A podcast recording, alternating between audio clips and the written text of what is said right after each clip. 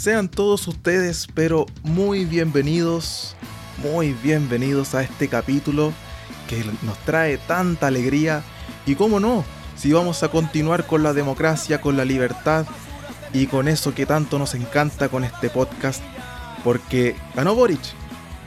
Ganó Boric y por eso tenemos esta canción de fondo que es increíble y también dentro del contexto que cabe, la celebración en, en todo Santiago, en las regiones, en las comunas, una celebración tremenda porque fueron 4,6 millones de votantes y era para tirar la casa por la ventana.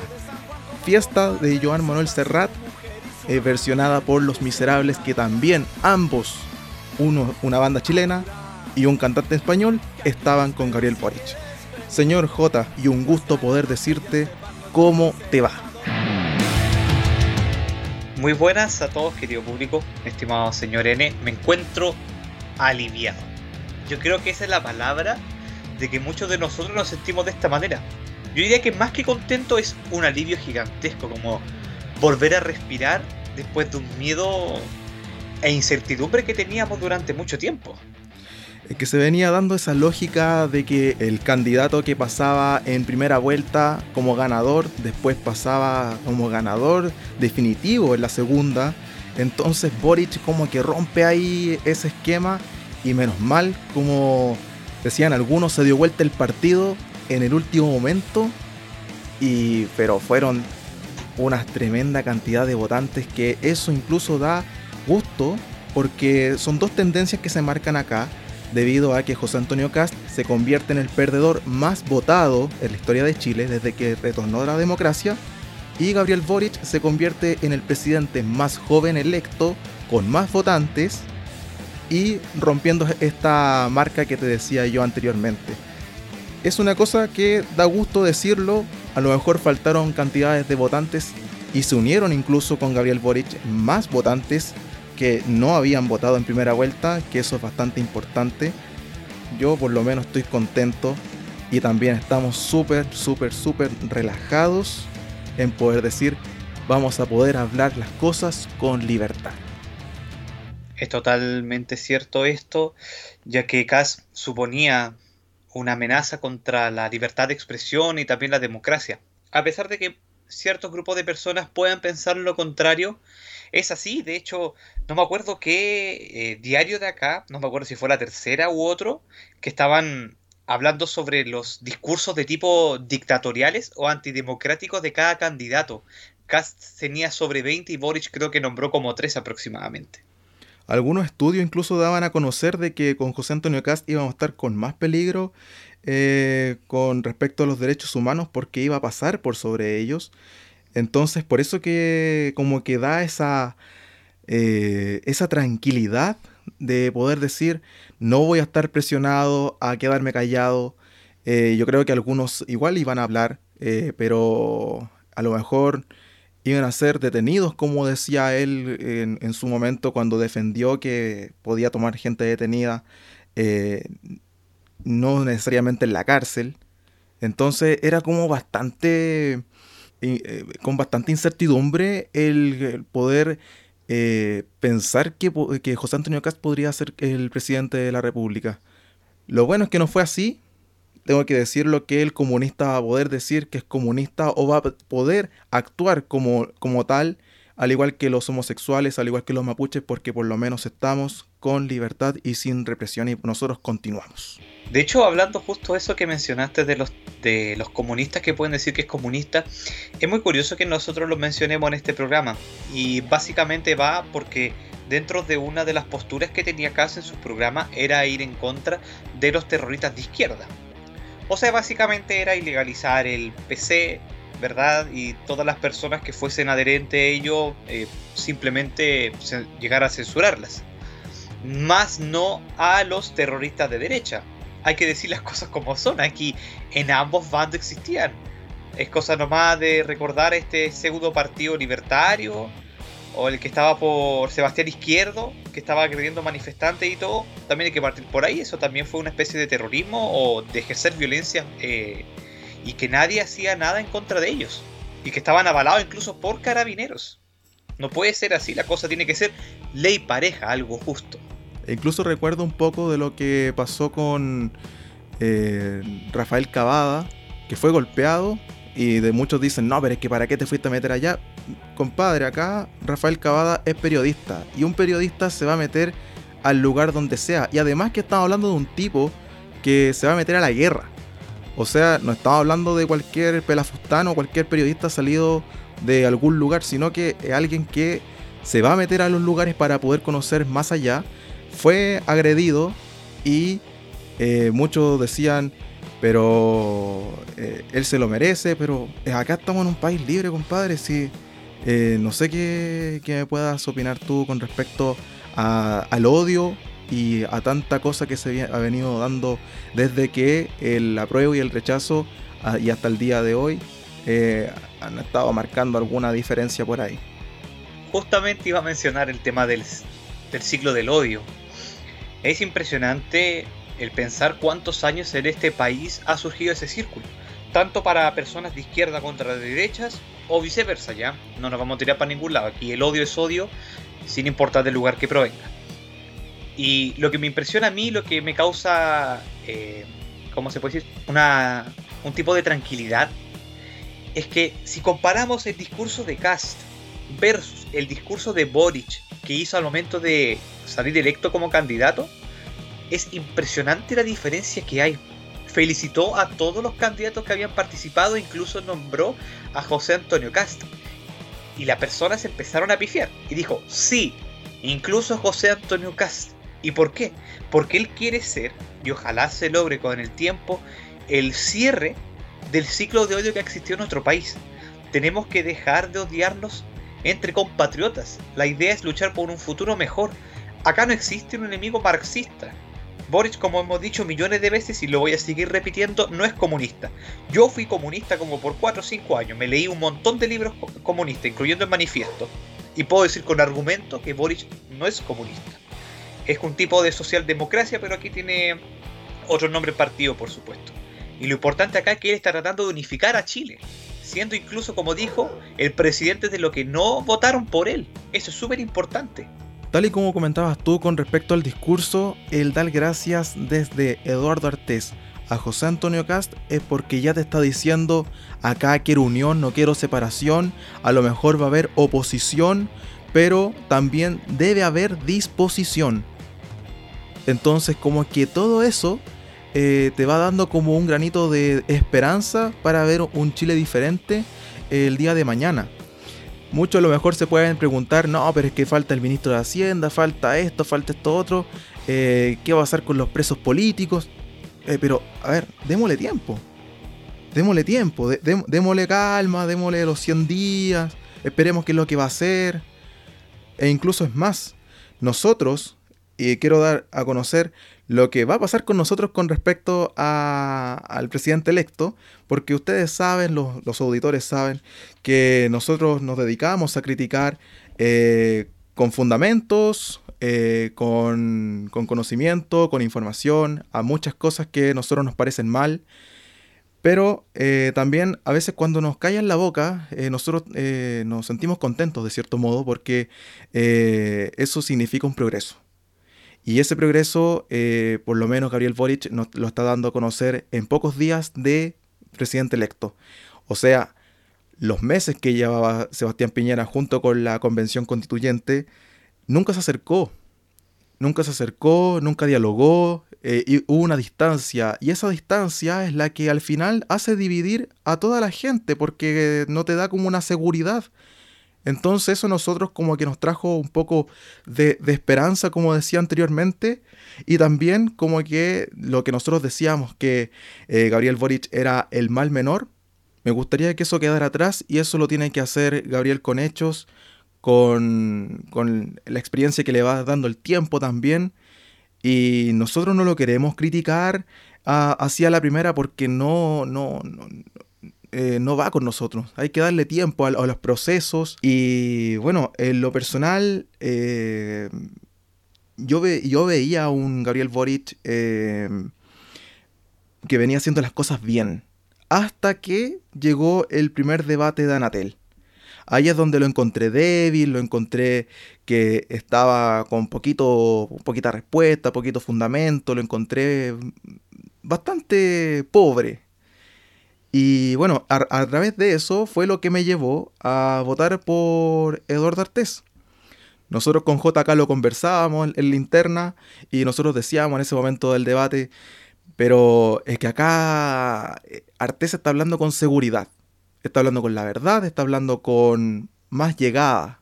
A lo mejor, como decía en el capítulo anterior, como que, claro, eh, habla de ciertos extremos para uno, para otro, pero de cierto modo para mí, no para J, sino que estoy hablando por mí, eh, me, me transmitió esa seguridad, esa verdad y me llevó a votar por él. Sin embargo, en segunda vuelta, cuando ya nos teníamos que unir todos, porque era necesario para poder ser libres y hablar eh, con libertad y poder hacer cosas que con José Antonio Cast no podíamos hacer, eh, me llevó a votar por él porque era mi segunda opción. Teníamos que votar por él porque el quedarse en la casa tampoco como que no, no va con, con la libertad y poder expresarse a través del voto. Entonces, nosotros como NN no nos subiremos al árbol de, la victoria, porque nosotros diremos lo bueno y lo malo que va a ser Gabriel, pero debe pasar mucha agua bajo el puente para que nosotros podamos criticar. O también decir lo bueno, que nos gustaría decir más lo bueno que lo malo, porque ya muchas veces eh, nos hemos encontrado incluso que somos demasiado negativos, y no es que nosotros lo queramos ser, sino que también eso nos conlleva a ver también lo malo que está Chile. Y por lo tanto, nosotros también estamos buscando la forma de poder traer a Gabriel acá. Como lo, hicimos con Fernando La Salvia, como estamos buscando ahí hablar con un diputado electo que tampoco queremos adelantar nada por cosas de tiempo, pero estamos tratando de buscar la posibilidad de poder traerlo acá a nuestro panel pequeño, nuestro rincón de la política social sería súper positivo lograrlo. en verdad sería uno de los sueños que, tenemos ahí cumplido ya en ese caso, si pudiésemos traer al presidente electo a nuestro podcast. Yéndome dentro de la misma temática que estabas conversando, señor N, hay que bajar un poquito la presión al tema de Gabriel Boric. Siento que están exigiendo muchas cosas en corto tiempo. Y hay que tener en cuenta que Boric tiene una responsabilidad, pero del porte de un buque para ser como presidente. O sea, son tantas cosas que hay que abarcar y son solo cuatro años. Es imposible que Boris, con el gabinete que vaya a tener, pueda realizar todo lo que ha dicho, porque es obvio. Son solo cuatro años, no es nada más. Ahora, si toma la iniciativa de una política de Estado y que quede estipulado eh, con, a través de firma y todo, de que esto se va a respetar y se va a seguir llevando a cabo, independiente del gobierno que venga, perfecto, puede ser. Porque así también se hacen en los países desarrollados. Son políticas de Estado, no de gobierno, son cosas distintas. Porque uno puede prometer, no sé, como gobierno vamos a subir las pensiones a un millón de pesos. Pero después termina mi mandato y el que viene dice, no, vamos a dejarla en 400. Entonces me la cambian. La idea es que hay algo estatal que me asegure de que esto hasta cierto, o sea, en un plazo determinado de tiempo, se va a cumplir.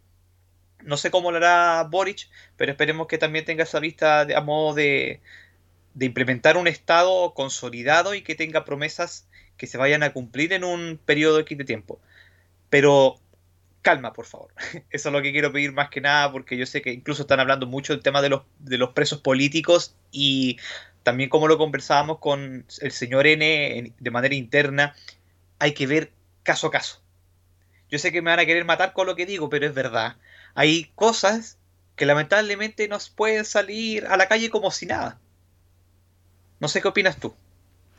Sí, la verdad es que no se puede, por ejemplo, soltar a una persona que haya hecho actos vandálicos que tenga pruebas. Que tenga pruebas. Yo sé que hay, hay algunos que dicen, eh, no, pero es que es la, única forma que no hayan sido escuchar. Eh, sí, sí y no. Porque tú mucha raya puedes tener. Eh, pero también dentro de ese descontrol debe haber un control. Y cuando ya se te sale la situación eh, de las manos y empiezas a destruir a diestra y siniestra y ya te empiezan a encontrar pruebas suficientes como para decir esto es un delito, lamentablemente, compadre, hay que cumplir esa condena. Y hay otros que yo tengo la certeza que, porque he ido viendo cosas que hay algunos que no tienen prueba. Hay algunos que no tienen prueba y están ahí de forma injusta. Pero todos los casos, todos, pero ojo, todos los casos se deben investigar. Absolutamente todos. Eh, tienen que ver todos los, los, pasos a paso, eh, cuánta condena se le dio, por qué se le dio, eh, este está culpado por qué motivo. Entonces, ahí es donde también se está criticando mucho al Instituto Nacional de Derechos Humanos y no por nada también está en una toma. Eh, se ha estado echando mucha gente del área que corresponde con, respecto a los muchachos que están presos. Entonces se tiene también que, ver esa brecha, eh, qué es lo que está pasando ahí, qué es lo que va a pasar al futuro, qué es lo que va a pasar con, eso, con, esa gente. Entonces eh, es mucho camino que hay que recorrer. Así que hay que ir piano, piano, muchachos para que no cunda el pánico y hacer que Boric, o sea, mejor dicho, dejar que Boric haga el trabajo a la medida que le sea posible. Porque estamos en un país roto, no se olviden. Salimos en una burbuja y tomando también como lo que dijo la Salvia, y según mi perspectiva también, no sé qué opinarás tú, opinará el, el resto de los auditores, ¿Mm? es que estábamos en una nebulosa cuando terminó la dictadura. Y yo creo que recién, y es súper fuerte lo que voy a decir, recién con Boris podríamos vivir lo que es realmente una transición a la democracia. Sí, sí, realmente lo siento así. E incluso le diste el clavo con respecto a lo que yo estaba pensando mucho antes de que nosotros nos pudiéramos juntar y hacer este podcast. Porque la verdad si nos ponemos a pensar de cómo fue el gobierno de Patricio Elwin, fue bastante difícil debido a que eh, estaba como senador vitalicio Augusto Pinochet, por lo que estaba ahí acechando como león, en el caso de que cualquier cagada que te mandáis, entro yo. Entonces, en este caso, Gabriel Boric va a poder hacer las cosas más, más libres, poder buscar la unión al diálogo, porque es muy fácil, y esto que lo consideren bastante bien, es bastante fácil poder sacar las armas y atacar al pueblo que eh, poder dialogar con la gente y decir, hey, vamos a hacer tal cosa o vamos a buscar la injusticia que ustedes eh, están, eh, me están diciendo a mí para poder hacer la justicia. Pero un diálogo, créame que es más lento que buscar las armas y buscar las armas, juntarlas con otras armas, es para que se arme un desastre, pero total. Es por eso que nosotros criticábamos tanto a José Antonio Caz con respecto a lo que estaba pasando en, la macrozona de la Araucanía. A lo mejor van a ser situaciones que no van a parar, o también puede que pueda parar, porque hay algunas amenazas ahí que, independiente que sea Piñera, Cast y Boric, pero eh, hay algunos manifestantes que dicen que no van a parar. Pero, hey, esperemos que el muchacho asuma el poder, Esperemos los 100 días, esperemos qué es lo que va a hacer, esperemos el diálogo. Entonces, por eso que va a ser un, gobierno, eh, me da la, sensación, y espero que sea así, espero no equivocarme, que va a ser bueno. Porque a lo mejor eso va a ser la unidad que Chile sí realmente necesitaba desde hace mucho tiempo atrás. Así es. Por lo tanto, solo queda ser pacientes. Te quiero llevar a otro tema. Sí. Y me gustaría conversar sobre el futuro de la derecha chilena. Aquí yo creo que es un punto de inflexión importante en donde la derecha chilena tiene que hacerse una autocrítica y tiene que rearmarse, un tipo de reconstrucción.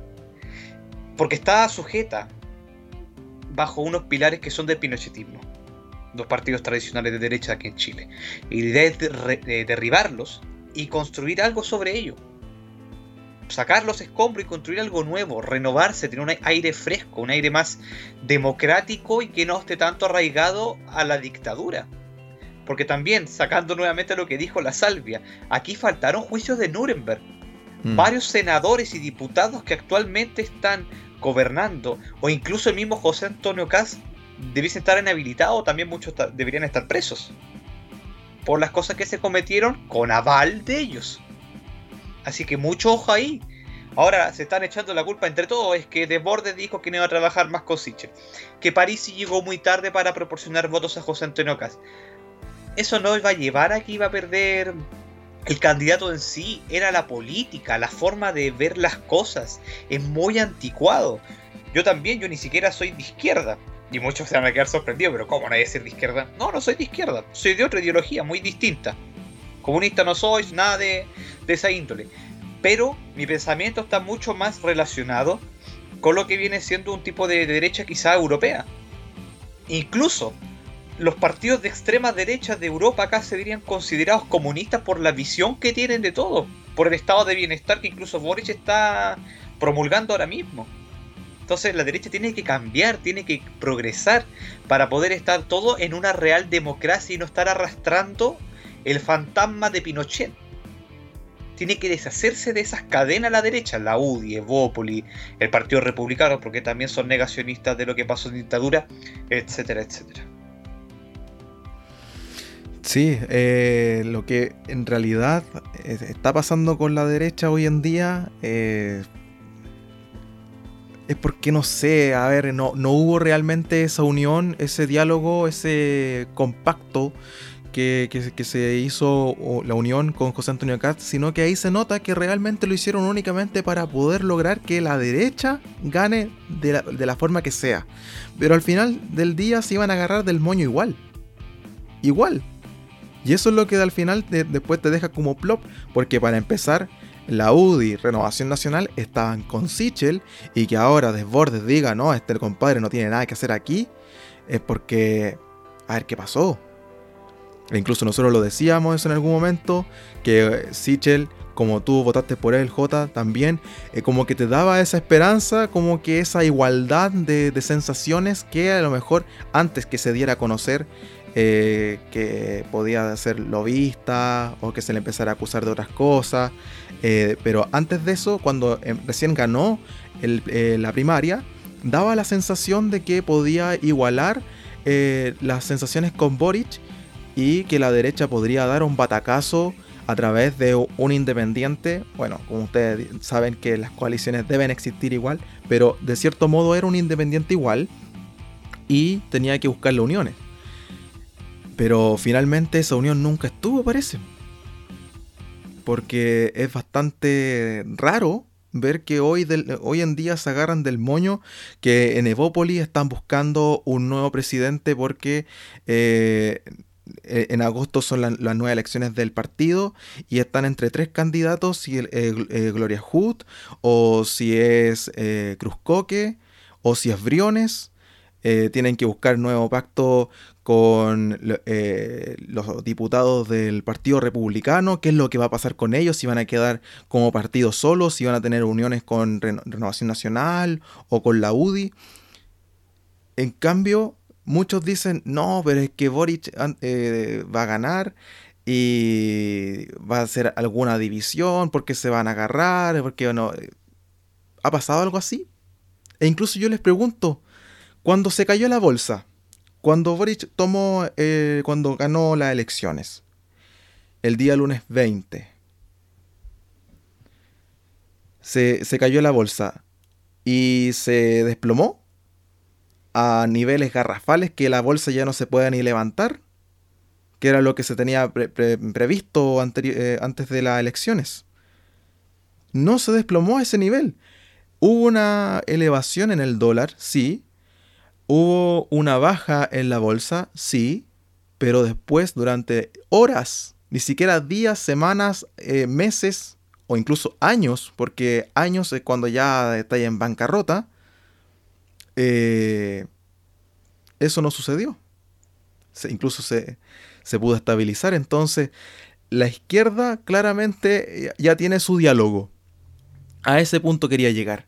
Pero la derecha, para hacer oposición, están pero perdidísimos. Y es ahí donde tienen que hacer, pero una reconstrucción brutal. Brutal. Eh, y creo em, que deben sacar algunas cabezas de ahí. ¿Sabes lo que haría yo? ¿Qué harías tú?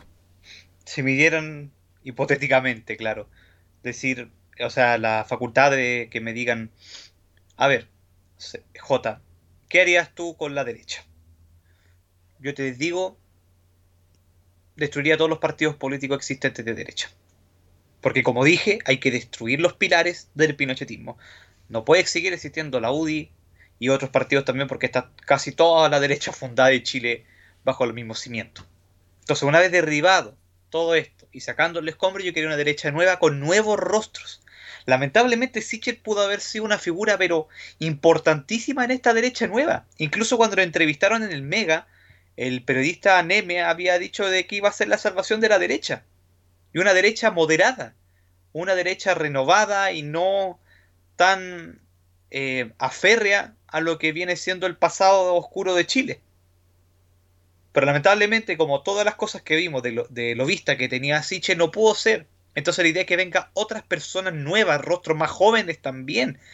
Y sin apellido que sea rimbombante y que sea de las familias más ricas de Chile, no. Porque la idea también es llegar al chileno promedio. Eso es lo que tienen que hacer para empezar a ganar votos. Y que la verdad, y siendo bien honesto, que la diferencia entre derecha e izquierda, como ocurre en los países desarrollados, sea mínima.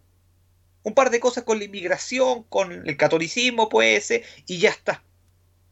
No puede ser tan abismante la diferencia que hay entre lo que te propone una derecha y lo que te propone la izquierda.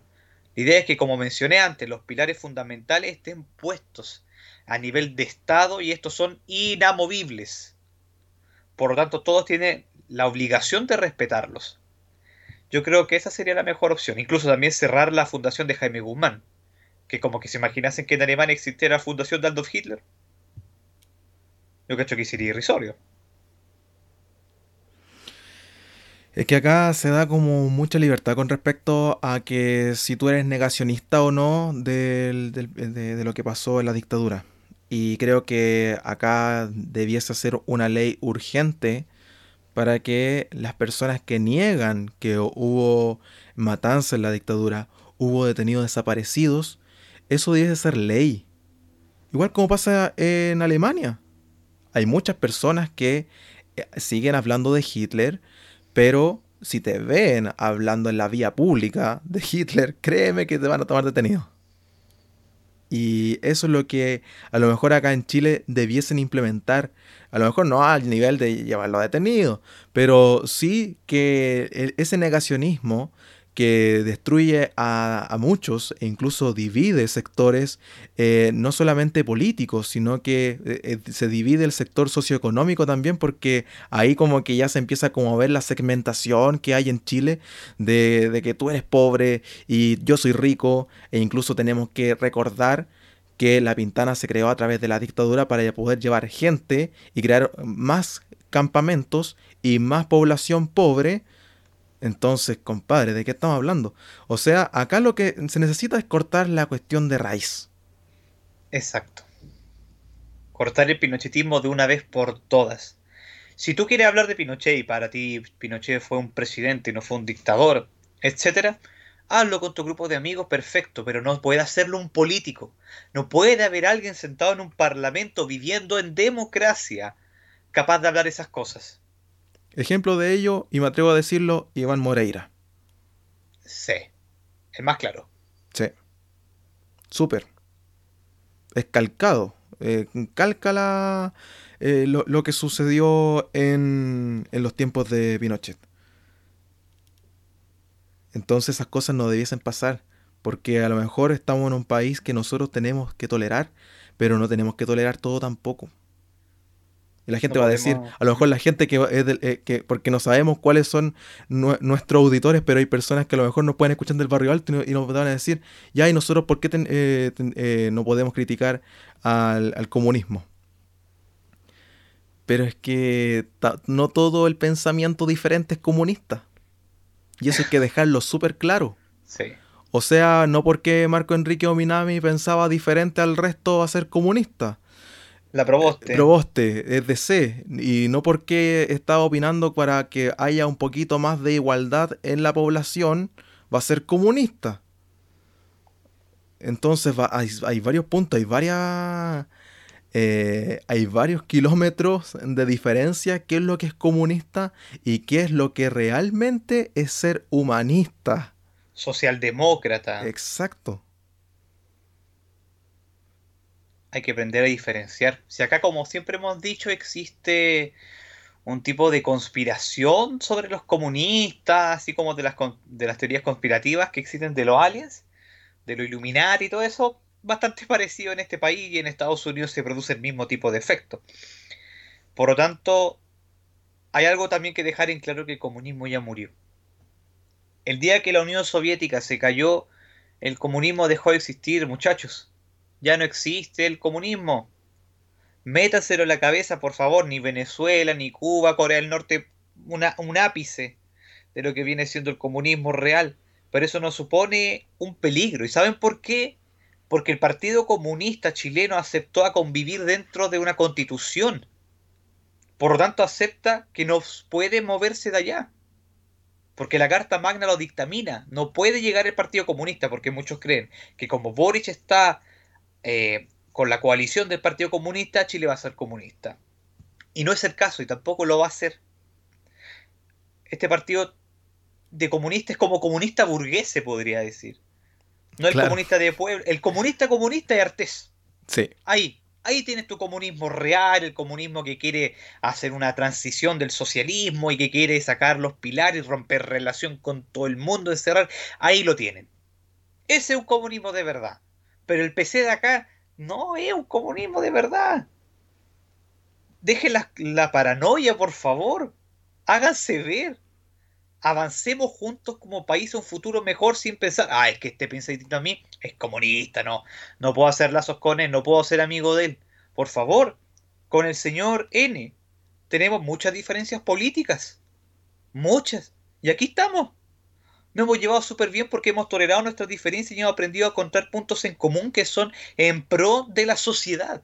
Y así debiese pensar todas las personas de Chile y del mundo inclusive. Es que la única forma que se puede avanzar. Es la única forma que no exista tanto odio en la población, porque ya harto nos basta de los problemas personales que tiene cada uno y más encima que venga otro y por tan solo utilizar la camiseta de la U y porque otro viene del colo te putea. Porque piensas diferente al resto, eres comunista. Entonces, no, pues. No, pues si no se puede vivir así, no se puede vivir con odio, se tiene que avanzar. Es por eso que yo les digo, eh, lo que está haciendo Gabriel Boric en estos momentos de poder abrirse al diálogo, de poder hablar con la constituyente, ya es una señal de que, hey, yo vengo a dialogar. Y eso es lo que nosotros también tenemos que hacer, tenemos que replicar como población, tenemos que tratar de dejar el odio.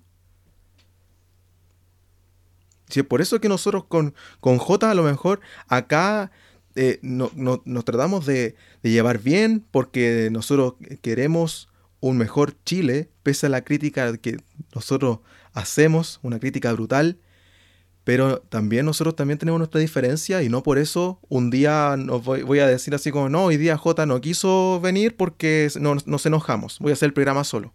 No, si hay conversaciones. Hay conversaciones y no discusiones, que es diferente. Eso mismo, algo civilizado al que se puede conversar tranquilamente tal como lo estamos haciendo nosotros sin faltar el respeto a nadie. Porque no hay necesidad de realmente hacer eso. Y tampoco quiero que se malentienda que nosotros no queremos que los partidos de derecha existan, no. Pero sí que eh, van a requerir una renovación para hacerle el peso a los partidos que van a ser actualmente gobernantes en el poder. Y dentro de esto mismo, con respecto a los discursos de odio, yo estoy muy seguro de que si Cast hubiese salido electo como presidente, su discurso habría sido hemos vencido el comunismo, hemos vencido, vamos a destruir a los enemigos poderosos, se acabó la fiesta, se acabó esto, aquello, bla, bla, bla, la cuestión aquí, la cuestión allá. Pero hubiese sido fomentando ese odio. Cosa que Boris perfectamente también puede haber dicho eso. Hubiese dicho, hemos vencido al fascismo, a la parte putrefacta de Chile. Vi... No, no fue así se opta por la reconciliación. Y también por qué? Porque incluso Boric, y esto es increíble porque nunca me lo había puesto a pensar, ¿Mm? es el primer presidente de Chile que fue educado en democracia. Hemos tenido puras momias, puras momias de todos los partidos que hayan sido, puras momias. Nadie renovado, nadie con otro pensamiento fuera de ese ciclo de odio. Porque él estaba fuera de ese ciclo de odio. No fue criado dentro de. Aunque claro, también yo sé que muchas veces tienen la influencia de los familiares. Exacto. Se hizo un video incluso viral, que se lo mandé al señor N hace tiempo atrás, que era de un niño con metralleta y gritando... Y la gente estaba cagada de la risa, para mí eso no es chistoso. Lo mismo hubiese sido al revés, con un niño gritando muere pinochetista de mierda, ¿no? Aquí nosotros tampoco estamos avalando la violencia con la persona que piensa distinto. No, porque es que, a ver, a los adultos, menos mal que tocaste ese punto, no, o sea, a lo mejor lo hubiésemos tocado en otro eh, capítulo, pero los adultos cometen el error de que si un niño eh, dice un garabato, ¡ay, qué chistoso lo que está diciendo el niño! Y después se están quejando de que ese niño en el colegio putea a medio mundo. Y ahí dicen, puta el cabro weón, puta el cabro porquería, y esto, el todo otro, te va a ir para tu pieza. Y aquí lo, lo, que yo siempre he insistido, hay que educar, no forzar un pensamiento y que el niño sea libre de poder elegir lo que él quiera. La historia tiene que pasarse tal cual fe, sin injerencias políticas, porque yo, yo también sé, y todos sabemos que muchos profesores te tiran para el otro lado, ¿verdad? Es como, no, esta ideología aquí, no, esta ideología allá. La cosa es que sea parejo para ambos lados. Todo tiene que existir un equilibrio. Em, y para terminar con el tema de, de Cast, yo sé que él tenía buenas propuestas. Dentro de todo hay que rescatar también las cosas buenas, sobre todo el tema con la delincuencia, que yo creo que es lo que más nos afecta a todos.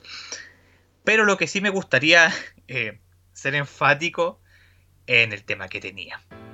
Ese jingle de José Antonio ah. Cas, Bota no, es que era impresionante. Yo creo que hasta todos lo hemos bailado, independiente que no hayamos votado por él. Yo creo que es que, a ver, eh, es un jingle demasiado pegajoso y creo que le dio en el punto exacto. Eh, es que no sé qué tiene ese jingle que es como un tipo Willie Smith de la canción Men in Black. Es exactamente el, mismo ritmo e incluso juega con esa voz de afroamericano de bota dos, botacas, bota dos, botacas. Es como que. sí, es verdad, muy coincidente. Sí, no, sí, es, demasiado estadounidense su jingle. Eh, bueno, su, su partido, eh, lo hemos hablado de, lo hemos hablado un montón de veces. Entonces, como lógico que iba a ser algo así para poder llamar a la población a votar. Pero sí hay que reconocer que una de la única cosa buena que tenía era su jingle. E incluso me atrevería a decir que le está yendo mejor a él en Spotify que a nosotros mismos. Tiene más reproducciones que nos, todos nuestros podcasts juntos, impresionante. Pero así, eh, en total José Antonio Cast está acumulando en estos momentos 106.426 oyentes mensuales. O sea, para ser un candidato simplemente y no un cantante, señor Cast, le mando un mensaje, ¿por qué no se dedica a, ser productor musical mejor? Pero ojo sí, eso tiene que hacerlo después que suelte el, el agua. ¿Verdad? Pues el agua. Sí. Muchos no sabían eso, tanto que hablaba de la sequía y al final... Terminó siendo uno más de los que estaba ahí, era dueño del agua y estaba produciendo la sequía.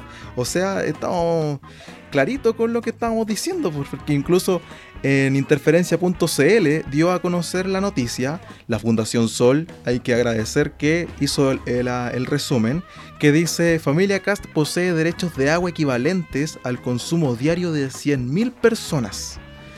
Eh, dice acá, la familia Cast posee un total de 198,3 litros por segundo en derechos de agua, que podrían abastecer a 100.783 personas. Dice acá Código de Aguas que data de 1981 fue planificado por hermano del ex candidato ultraderechista Miguel Cast, ministro de Odeplan en dictadura. En dictadura. O sea, aquí vamos de nuevo. Y aquí vamos de nuevo. Entonces iba a ser uno más de los que debiesen ser erradicados. Debiese venir una política joven. ¿Queremos ya un presidente joven? oye, esa otra canción que, eh, que fue bastante buena con respecto al contexto que te estaba dando los salieres de Charlie de León Yeco. Es una canción que te da a pensar así como que esto es lo que realmente debiese suceder en cualquier país, independientemente del color que sea. Obviamente teniendo las ideas claras de lo que va a ser y sin odio. Eso está claro.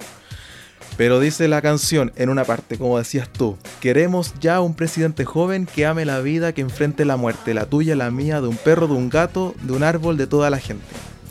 Compramos el página, leemos a Galeano, cantamos La Negra, escuchamos Víctor Jara, dicen la juventud no tiene para gobernar experiencia suficiente. ¿Y qué es lo que está diciendo la gente del barrio alto, la gente más rica? Que un joven no tiene la experiencia suficiente para poder gobernar.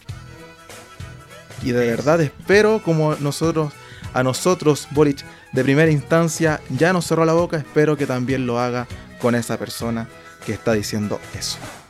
Bueno, y después de analizar esta letra, también va de la mano algunas críticas que hicieron los candidatos en ese momento con respecto a hacer el llamado de poder abrir las micros, que tanto se criticaron las garitas estaban llenas de micros en Puente Alto, en Maipú, la gente de Viña del Mar, la gente de Coquimbo, la gente de La Serena y de tantos otros lugares. No habían micros para las elecciones. Es algo impresentable. Es algo que realmente, discúlpame Jota, pero yo realmente lo encuentro que es, fue un boicot. Así fue, de hecho, catalogado por la misma persona encargada de la región de Valparaíso, el Mundaca, Rodrigo Mundaca. Quiero agradecer a, nuestra querida alcaldesa, a la Ripamonti, por haber dado una mayor cantidad de número de flotas de transporte público, ya que ella misma dijo que le parecía súper raro y estaban todos hablando casi con el Ministerio de Transporte eh, que está en Santiago, porque pasaba a nivel nacional y era espenulante, o sea, ¿cómo es posible que algo sucediese así? Es como muy coincidente, ¿no? Además que en las comunas grandes, en las comunas que había gente de izquierda eh, siendo el, alcalde, era, era bastante raro, porque por ejemplo, en Puente Alto estaba eh, como alcalde Germán Codina, pero eh, las micros no pasaban, a mi parecer, y como se vio también en las noticias, las personas de Puente Alto votaron en su gran mayoría por Gabriel Boric. La gente de Maipú votó por su gran mayoría por Gabriel Boric. La gente de Viña del Mar y la gente de la región de Valparaíso votó por Gabriel Boric. Entonces, los lugares en donde faltaban micros daba a pensar que realmente fue un boicot. Porque mostraban también en el Ciudadano, en las redes sociales del Ciudadano, mostraban las micros que pasaban en Huachuraba, en Las Condes, en otros lugares y pasaban de forma fluida. Es una cosa bastante gravísima lo que se hizo Independientemente por quién iba a votar, por quién quería usted que fuese el ganador de las elecciones, pero es indignante, es indignante que un país que el CERVEL funciona a la perfección, que a las 7 de la tarde, a las 7 y media ya tenías el resultado de quién iba a ser el ganador de presidente, que no funcione el transporte público.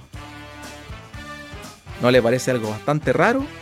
Bueno, se lo dejamos a su libertad e incluso Gloria Hood ya podrá ser querellada porque dieron la posibilidad de aquello.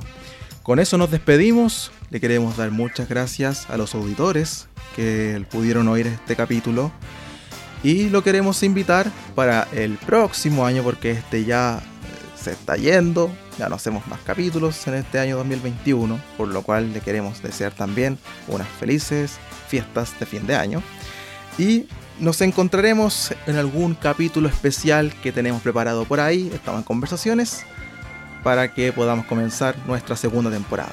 Con eso finalizamos, que tengan una excelente fiesta y nos vemos muy pronto. Chao.